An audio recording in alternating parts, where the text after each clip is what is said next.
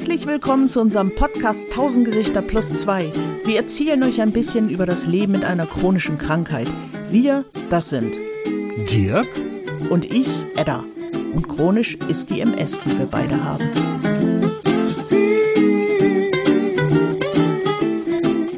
Wir schon wieder. Und heute wollen wir mal über den Tellerrand gucken. Perspektivenwechsel ist so wichtig. Genau für diese neue andere Perspektive haben wir uns einen Profi, halt, Moment, eine Profine eingeladen. Sie ist Wienerin und sie fotografiert ihre Stadt tiefer gelegt. Nicht ganz freiwillig, also das Fotografieren schon, das Tieferlegen haben ihre Glasknochen, die sie hat, übernommen. Darüber und über viel mehr reden wir jetzt mit Evelyn Brezina.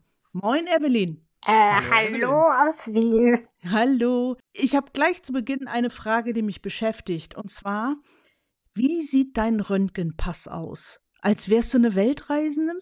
Was ist ein Röntgenpass? Du hast den nicht? Super. So viel zu meiner ersten Frage. Es ist so, als wenn du kein Passport hättest. Das ist wie der Impfausweis, nur in Röntgen. Ähm, habe ich noch nie Hast, gehört. hast du nicht. Kenne ich nicht, habe ich noch nie gehört. Okay. Was, ist das genau, bitte? Das ist quasi, jeder Mensch darf ja nur eine bestimmte Strahlung pro Jahr, eine bestimmte Dosis Strahlung pro Jahr haben, weil sonst das Krebsrisiko unverhältnismäßig steigt. Und dazu hat man Patienten oder auch Nicht-Patienten. Jeder Mensch kann einen Röntgenpass haben. Da wird einfach reingetragen, mit wie viel Wumms du wann, wie oft geröntgt wurdest. Und dann weißt du eher, wann Schluss ist fürs Jahr. Na, hätte ich jetzt gedacht, dass du oft geröntgt wirst. Ähm, also in meiner Kindheit und Jugend hätte es den Röntgenpass, wenn es ihn damals schon gegeben hätte oder hat, äh, sicher äh, in die Stratosphäre geschossen. Ähm, ähm, jetzt in den letzten Jahren gar, kaum habe ich Röntgenaufnahmen gehabt, hm, vielleicht ein paar Mal pro Jahr, wenn irgendwas akut passiert ist, aber keine Kontrollaufnahmen. Du hast das gar nicht seit Geburt an, richtig? Richtig, ja, erst seit meinem sechsten Lebensjahr ist das aufgefallen, dass hier irgendwas mit mir nicht stimmt. Weil du gefallen bist und es hat dir sofort irgendeinen Knochen zerlegt.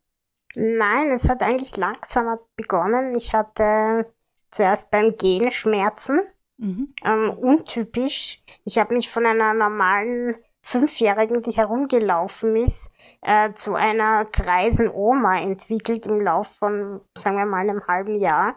Ich habe mich nur mehr am, am Geländer vom Stiegenhaus hoch gehangelt. Ähm, ich konnte nicht mehr richtig gehen. Ähm, und meine Ärzte, äh, meine Eltern waren damals mit mir bei allen möglichen Ärzten, um herauszufinden, was los ist. Äh, keiner hat sich wirklich äh, Rat gewusst. Keiner hat Rat gewusst. Und ähm, im Alter von sieben Jahren bin ich dann aus dem Bett gefallen, habe mir den Oberschenkel gebrochen.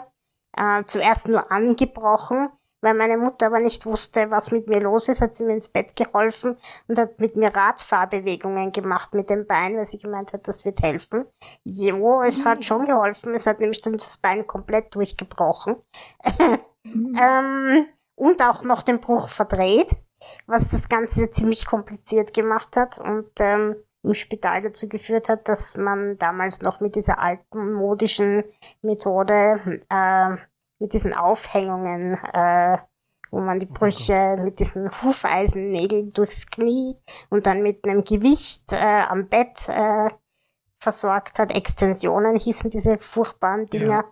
Ähm, bin ich gelegen und trotzdem ist der Bruch nicht gerade zusammengewachsen und hat noch zweimal nachoperiert und probiert das zu richten, aber es ist, hat nicht funktioniert. Und Endfazit war dann, dass das Bein fünf Zentimeter kürzer war als das andere. Und dadurch war das dann mehr belastet. Ich musste mit Krücken gehen. Dadurch waren die Arme belastet und damit hat ein Teufelskreis an Knochenbrüchen begonnen, der überhaupt nie mehr aufgehört. Wie lange bist du denn in der, ich sag mal, nicht barrierenfreien Welt einfach so rumgelaufen, ohne schon mit Schwierigkeiten, aber nicht mit Unmöglichkeiten? Also ich konnte noch circa bis zu meinem zehnten Lebensjahr mit Krücken gehen. Also man kann sagen, du bist die ersten Jahre deines Lebens durchaus einfach so durchs Leben gehopst und dann auf einmal wurde es ähm, nötig, barrierefrei zu leben oder barrierearm. Hast du den Unterschied gemerkt als Kind? Also bis zu meinem achten Lebensjahr war ich völlig barrierefrei unterwegs. Dann habe ich einen Rollstuhl bekommen. Ich konnte zwar noch mit Krücken gehen, so stückchenweise, aber ich muss ganz ehrlich sagen, ich war dann auch schon irrsinnig erleichtert, den Rollstuhl zu haben, weil ich einfach gemerkt habe, dass ähm, ich mit dem Rollstuhl mehr Freiheit habe als ohne. So, das ist ja auch was, was wir schon festgestellt haben, dass die Leute immer sagen, an den Rollstuhl gefesselt und das wäre das Schlimmste. Für alle die, die einen Rollstuhl brauchen, ist er immer ein Stück Freiheit und immer eine Erleichterung. Ja, klar wir haben ja auch da äh, weniger Arbeit mit, ne? Man muss sich nicht mehr so anstrengen. Ja, ich habe es am Anfang total cool gefunden, ehrlich gesagt. Vor allem, äh, ich meine, wenn gerade kein Arm gebrochen war, dann war es weniger cool, weil dann musste ich dauernd meine Mutter bitten, dass sie mich irgendwo hinschiebt oder meinen Vater oder meinen Bruder. Ähm, oder ich konnte halt damals noch die Beine am Boden äh, zwischen Fußbrett äh, und Sitz dazwischen schieben und habe mich halt mit den Beinen nach vorne geschoben statt und mit einer Hand. Ich habe es aber auch schon geschafft, mir beide Hände gleichzeitig zu brechen. Also es war irgendwie dann doch blöd. also ich habe alle Varianten durch. Beide Beine, beide Arme, also. Aber hast du den Unterschied schon als Kind gemerkt? Dass du auf einmal auf der anderen Straßenseite stehst quasi, also dass deine Welt sich verändert, kleiner wird, anders wird, oh, das ja, drumherum? Sehr krass und zwar meistens dann, äh, wenn ich ähm, ähm, auf der einen Seite, wenn ich mit meiner Mutter unterwegs war und die Leute ständig sie mit so einem mitleidsvollen Blick angeschaut haben, so nach dem Motto, ach, die arme Frau, wie geplagt ist die mit dem behinderten Kind. Und ähm, als Kontrastprogramm dazu mein Vater, der ein sehr gesprächiger Mensch war und sich gern mit Leuten unterhalten hat und der ähm, überhaupt nicht damit zurechtgekommen ist, dass seine kleine Prinzessin plötzlich nicht mehr gesund ist. Gesund im Sinne von äh, ihr wisst, ähm, ich mag es nicht, wenn man mhm. Behinderung und Krankheit äh, in einen Topf wirft. Für ihn war das mhm. aber so. Ich war krank, ja. Und wenn er auf der Straße jemanden getroffen hat, hat er automatisch den Rollstuhl so gedreht, wie mein Kinderwagen dreht, nämlich weg von der Unterhaltung. Und ich habe das gehasst. Und ich habe immer gedacht, Himmel, Herrgott, ich gehöre doch auch dazu. Warum drehst du mich weg? Ja. Und ich habe dann gedacht, ist so interpretiert, dass es dich für mich geniert, was ich erst Jahre später dann herausgefunden habe, dass das nicht so war. Aber er hat es halt einfach nicht besser gewusst. Fühlst du dich denn eher krank oder behindert? Also doch eher krank. Nein, absolut. Also nicht. diese, dieser Begriff Behinderung ist ja so eine Sache. Mit MS hat man ja eine Krankheit, die nicht nur, man wird nicht die ganze Zeit dadurch aufmerksam, dass etwas wegbricht, also dass man nicht sehen kann, nicht laufen kann oder sonst irgendwas, sondern alleine die Aktivität der Krankheit in uns saugt einem komplett den Saft ab. Das ist aber bei deiner Krankheit ein bisschen anders. Ja, das ist definitiv anders. Darum empfinde ich meinen Zustand auch eher als Behinderung.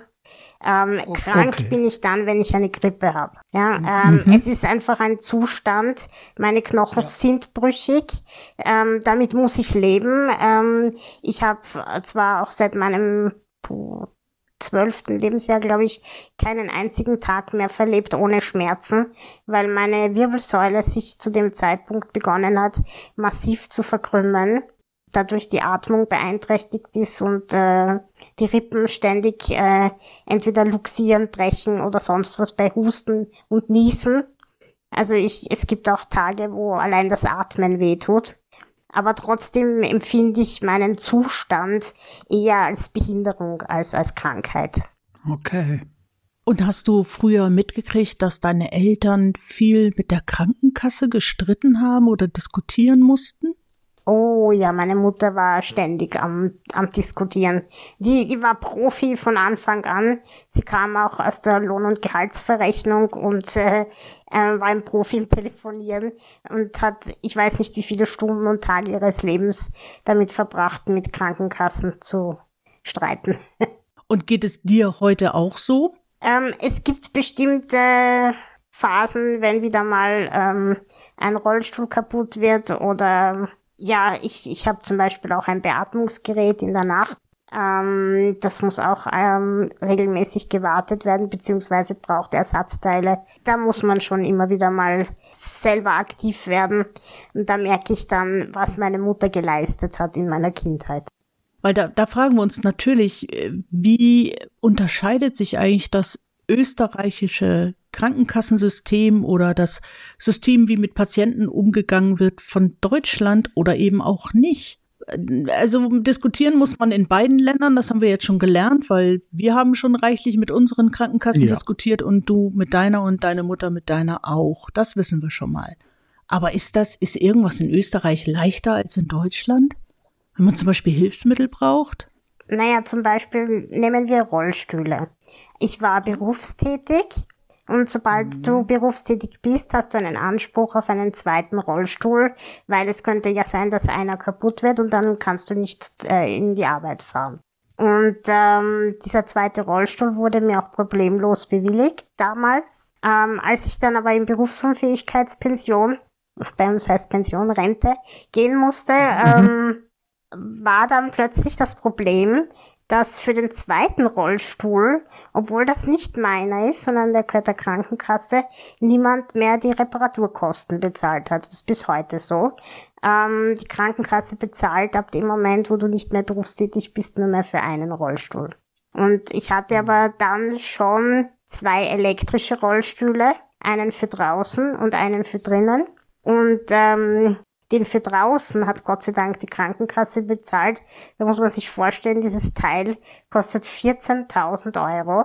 Also Kleinwagen, mhm. sage ich nur. Und ähm, der Rollstuhl für drinnen war im Prinzip äh, ursprünglich einmal ein normaler mechanischer kleiner Rollstuhl, der mit einem Zusatzmotor aufgepimpt wurde, Pimp My Wheelchair. ähm, der, der hat in den Rädern quasi den Antrieb drinnen. Und da kostet jedes Rad 6000 Euro.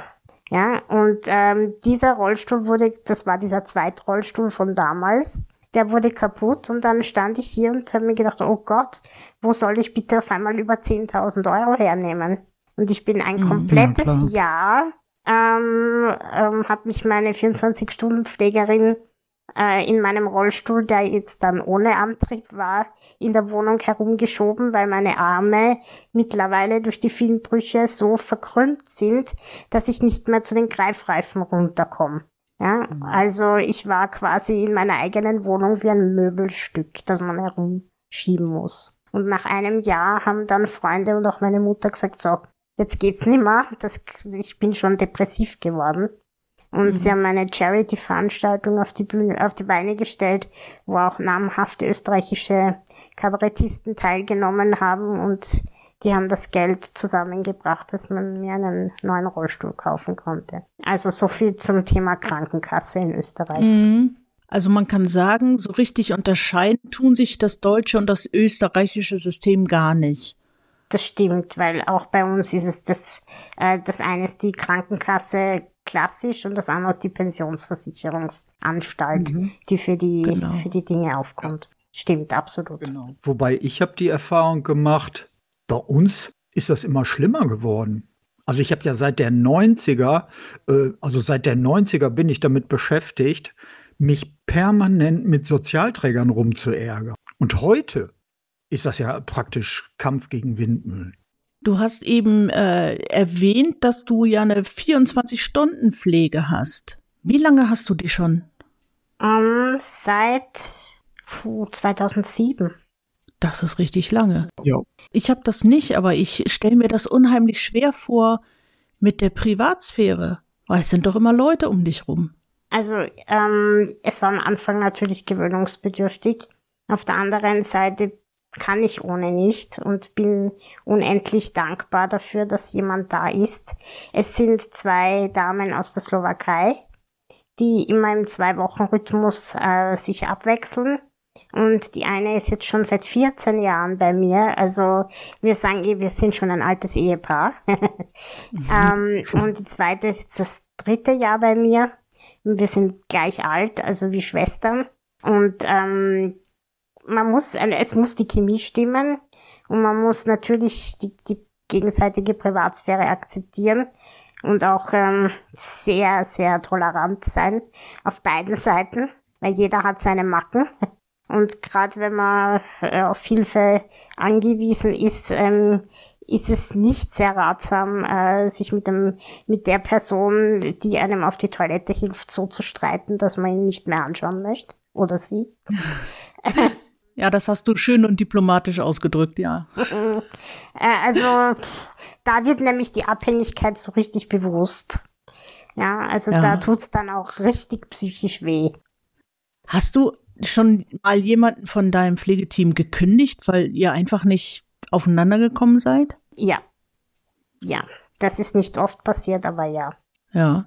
In dieser langen Zeitspanne, ja. Aber ist, ist halt so. Ich meine, ich, ich habe einen, einen sehr langen Atem. Ich habe immer viele Monate durchgehalten, bis, bis dann Schluss war. Nur jetzt ist die, die Pflegesituation, ich glaube, in unser beider Länder so schwierig geworden, dass man auch gar nicht mehr großartig wählerisch sein darf. Man muss froh sein, wenn man jemanden hat, der zumindest die Grundbedürfnisse abdecken kann. In meinem Fall, ähm, ich bin 35 Kilo schwer und man muss mich heben können, weil ich kann überhaupt nicht mithelfen. Ähm, mhm. Und ähm, ein Hebelift funktioniert bei mir auch nicht. Äh, und ähm, das ist für mich also das, das Nonplusultra. Wenn das klappt, dann bin ich schon mal glücklich und alles andere ist zweitrangig. Ja, ähm, aber momentan habe ich, wie gesagt, zwei wunderbare Pflegerinnen und ich hoffe, sie bleiben auch noch lange bei mir. Aber die, die Situation in Österreich spitzt sich dermaßen zu. Es wird immer und immer schlimmer. Es gibt auch keine Pflegeheimplätze. Ähm, es gibt kein Personal. Also hätte ich von heute auf morgen keine Pflegerin, wüsste ich überhaupt nicht, was ich machen soll. Mhm. Das ist ja hier in Deutschland sogar auch ähnlich. Also Plätze für Pflegeheime ist eine Katastrophe hier. Definitiv. Ja. Und Personalmangel, damit können wir auch dienen. Ich sag mal so, in der Olympiade, wo es schlimmer ist, da sind wir, glaube ich, ähnlich. Allein wenn wir eine Krankheitsolympiade veranstalten würden, würdest du gewinnen, zumindest in der Sparte tiefer gelegter Blick, denn du sitzt, glaube ich, noch etwas tiefer als Dirk oder ich. Ja, ich meine, ich bin nur 1,12 Meter zwölf groß. Siehst du? Also, so gesehen denke ich schon, auch wenn mein Rollstuhl ein bisschen was ausgleicht. Ähm, also ich, ich bin jetzt nicht, äh, ich habe nicht den allerwertesten in Bodennähe, aber ähm, äh, sagen wir mal auf 50 Zentimeter ungefähr, würde ich sagen, äh, sitze ich auf der Höhe. Und von dann mhm. nach oben zu, auf Augenhöhe ist jetzt nicht so viel Raum, ja. Ich mhm. bin eher quadratisch praktisch gut. Und du fotografierst. So Jawohl. haben wir uns kennengelernt. Genau. Auf Instagram habe ich dich gestalkt und deine Bilder, die das tiefer gelegte Wien zeigen. Für alle, die Interesse haben, Evelyns Account heißt Vienna-Wheelchair-View. Findet ihr auf Insta. Tolle Bilder. Dankeschön. Sehr gerne. Also, ähm, was ich auch wissen muss oder was wir wissen müssen, weil du telefonierst beziehungsweise ähm, äh, chattest hier mit zwei MS-Lern, Kennst du jemanden, der MS hat? Ihr werdet es jetzt nicht glauben, aber eine meiner ehemaligen Pflegerinnen, die sieben Jahre bei mir war, ist an MS erkrankt. Siehst du? Mhm. Jeder kennt jeden einen. Mhm. Jeder. Und von meinem, einem meiner besten Freunde, dessen bester Freund, den ich zwar nicht kennengelernt habe, äh, hat äh, auch MS ähm, gehabt. Der hat es hat schon mit in seinen Zwanzigern bekommen und ist äh, aber vor ein paar Jahren verstorben. Ähm, und hier im Haus bei mir wohnt auch, wir, wir sind drei Elektrorollifahrer in dem Haus, in dem ich wohne. Und einer davon äh, hat auch MS. Der ist, wie, wie wir hier eingezogen, also wie ich hier eingezogen bin vor über 20 Jahren, war noch mit äh, Handbike unterwegs und sehr sportlich. Und jetzt ähm, sitzt er in einem großen E-Rolli und hat schon Schwierigkeiten, die Finger zu bewegen und zu atmen. Also nach über 20 Jahren, man sieht schon, was die Krankheit mhm. mit Menschen macht. Ja, was sie machen mhm. kann. Ja, und wie unterschiedlich auch Eben, die einzelnen ja. Fälle sind. Also man kann wirklich keine zwei Fälle vergleichen, finde ja. ich von der Außensicht. Da, Absolut. da seid ihr die Profis. Kennst du denn noch andere Menschen, die auch äh, deine Krankheit haben, also beziehungsweise auch die Glasknochen haben? Ja, kenne ich.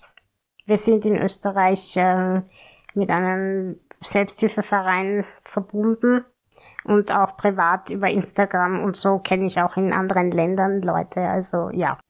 Ist das so eine Gesellschaft wie bei uns? In Deutschland gibt es den DMSG, die Deutsche Multiple Sklerose Gesellschaft. Gibt es sowas auch in Österreich? Ja, Für es Glasknochen? gibt den österreichischen Glasknochenverein. Ähm, mhm. heißt OI Austria. OI, ja. OI für Osteogenesis Imperfecta. Äh, so nennt sich das im, im in der medizinischen Terminologie. Ja, aber wie meine Mutter sagte, das versteht man sogar, wenn man kein Latein spricht. ja, ein bisschen Religion mit Genesis dazu. Geht schon. Oder Entschuldigung, der Genesis, wenn wir es richtig aussprechen. Richtig. Verzeihung. ähm, ja, äh, gibt's, äh, es gibt auch international. OIFE heißt, äh, heißt der Verein. Also es ist auch mhm. weltweit auch wenn es zu den seltenen Erkrankungen gehört. Aber wir sind gut verlinkt. Ich habe das mal für Deutschland gegoogelt. In Deutschland gibt es 4.000 bis 6.000 Betroffene. Wie viel gibt es in Österreich? Weißt du da so eine Zahl, ähm, so eine Schätzwert? Ungefähr 600, wovon aber viele so eine leichte Form haben, dass sie wahrscheinlich gar nicht wissen, dass sie es haben. Die wahrscheinlich eher denken, ich bin halt, wie man auf Wienerisch sagt, botschert was so viel heißt wie ungeschickt, ähm, die sich hin und wieder was brechen, aber nicht auf die Idee kommen, ihre Knochendichte messen zu lassen. Also es gibt ja sieben Stufen und mittlerweile kommen jedes Jahr ein paar dazu, äh, die sich durch minimale Dinge äh, unterscheiden, aber sieben Grundeinstufungen an Schweregraden. Und äh, mich kann man gar nicht zuordnen, bei mir passt nichts. Schon allein, weil ich es nicht von Geburt an gehabt habe. Also ich war schon immer ein Sonderfall. ja, so ist es doch richtig. Tja. Wie oft gehst du fotografieren? Ähm, ich kann das jetzt nicht so äh, konkret beantworten. Das hängt davon ab, äh, wie mein Schmerzzustand am jeweiligen Tag ist, wie das Wetter mhm. ist. Im Winter bin ich generell sehr wenig draußen. Ich vertrage die Kälte überhaupt nicht. Ähm, ja, das glaube ich. Geht euch vielleicht auch so? Ja. Ja. Mir jedenfalls. ähm, und sobald es wärmer wird, bin ich wie, wie eine, das sage ich gern, ich habe Hummeln im Hintern. Ja, da, da, mhm. sobald ich aufwache und sehe, die Sonne scheint und es ist warm, bin ich so schnell wie möglich draußen, weil ich habe nur eine gewisse Sitzzeitspanne, so zwischen, an guten Tagen zwischen drei und fünf Stunden. Das sind aber mhm. schon wirklich sehr, sehr gute Tage. Ja. Ähm, und Aha. die nütze ich dann aus für die, die Tage, wo ich eben nicht raus kann. Aber man kann sagen, im Monat gehst du schon einmal fotografieren. Nein, das ist also wirklich eine Untertreibung. Nein, also da muss man schon sehr schlecht gehen, wenn das nur einmal geht. Um Gottes Willen. Ähm, okay, vielleicht in den Wintermonaten, das kann sein. Aber ähm, in den warmen Monaten müsstest du mich im, am Bett festbinden, damit ich nicht jeden Tag rausgehe. Siehst du? Und schon. Und eben wollte sie mir keine Zahlen sagen. Und wenn es nur hier um den Häuserblock ist, ich, oder ich, ich wohne zum Beispiel direkt äh, an einem Park. Ähm, wenn es mir nicht so gut geht, fahre ich mit dem Aufzug ähm, einen Stock runter und fahre äh, in den Park. Das ist wirklich direkt vor meinen Fenstern ein Fleckerl. Und ähm, da findet sich auch immer ein Motiv. Super. Du bist also jetzt auch trotz Pension gut ausgelastet. Aber vermisst du ein bisschen die Arbeit, dass du das nicht mehr machen kannst? Oh Gott, und wie? Was ich am allermeisten vermisse, sind natürlich äh, die Kontakte mit den Kollegen ja. und das Gefühl, ähm, wie soll ich das jetzt ausdrücken, ohne dass es falsch ankommt? Ähm, Nützlich zu sein. Ja, für die Gesellschaft auch einen Beitrag zu leisten. Mhm. Ja, man möchte was machen, ja. oder? So einfach kann man es kann man es doch sagen. Mir ist es auch sehr schwer gefallen. Ich bin ja jetzt erst kurz raus. Aber ich habe mich ganz, ganz viele Jahre dagegen gesträubt, mit Händen und Füßen und allem, was ich hatte. Ich sollte eigentlich schon vor 15 Jahren zwangsverrentet werden und konnte das immer wieder verhindern. Und äh, ich bin wirklich froh, dass es jetzt, wo ich 60 geworden bin, jetzt äh, bin ich weg. Aber das ist auch ein Alter, da, da geht das schon. Wie lange hast du denn arbeiten können? Ich habe nur fünf Jahre arbeiten können, leider. Das waren oh. aber auch die fünf, besten fünf Jahre meines Lebens. Die haben es mir auch ermöglicht, dass ich überhaupt Anspruch gehabt habe äh, auf eine Gemeindewohnung. Sonst mhm. wüsste ich nicht, wo ich heute leben würde, weil bei meinen Eltern, mein Vater ist vor zwei Jahren verstorben, aber äh, die Wohnung meiner Eltern ist jetzt nicht wirklich barrierefrei. Mhm. Also ich bin unendlich dankbar, dass ich diese fünf Jahre hatte und ähm, ich habe beim Wiener Roten Kreuz gearbeitet, im, im Rettungsdienstsekretariat. Also ein super cooler Job mit viel Menschenkontakt, mit tollen Geschichten, die man jeden Tag gehört hat. Und tragisch, schön, was auch immer. Und das mhm. vermisse ich sehr. Ich ver vermisse auch sehr, dass ich nicht mehr auf der Tastatur tippen kann. Ich habe, ähm, für mich war das immer so das Gefühl, wenn ich etwas geschrieben habe, als ob meine Gedanken durchs Hirn, äh, durch, aus dem Hirn durch die Finger in die Tastatur fließen.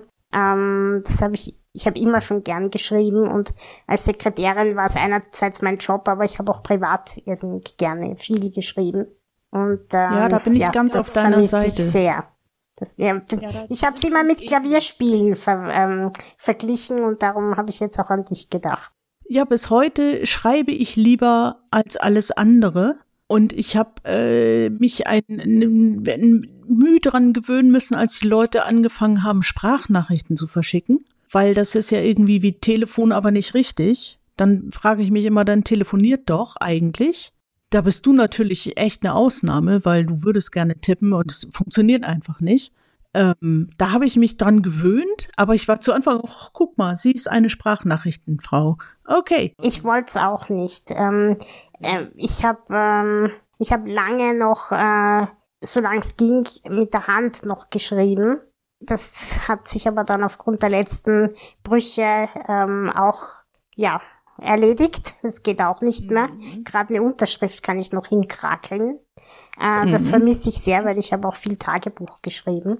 Äh, daraus habe ich auch meine, meine ganzen ähm, Ausschnitte, die ich dann für mein Buch verwendet habe, genommen. Auch das eint uns aber, weil egal welche chronische Krankheit man hat, man versucht immer erst am alten Leben festzuhalten. So lange wie möglich laufen, so lange wie möglich schreiben. Oh ja. Auf jeden Fall. Ich habe mich auch lange, lange gewehrt, einen elektrischen Rollstuhl zu bekommen.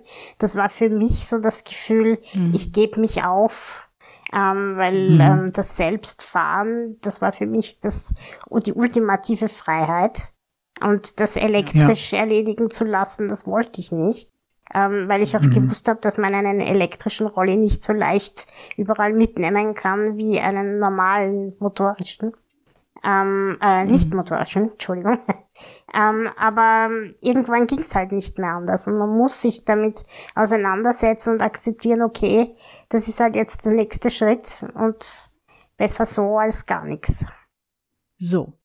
Wie können wir das jetzt zusammengefassen, was wir alles geplaudert haben? Ich mache mal eine klassische Arbeitgeberfrage. Wo siehst du dich in fünf Jahren? Hoffentlich in keinem Pflegeheim. Das ist, finde ich, das Wort zum Sonntag. Ganz ehrlich, damit ist alles gesagt. Das wünsche ich uns ja. allen. Bitte nicht Jawohl. in fünf Jahren ins Pflegeheim. Ja. Genau.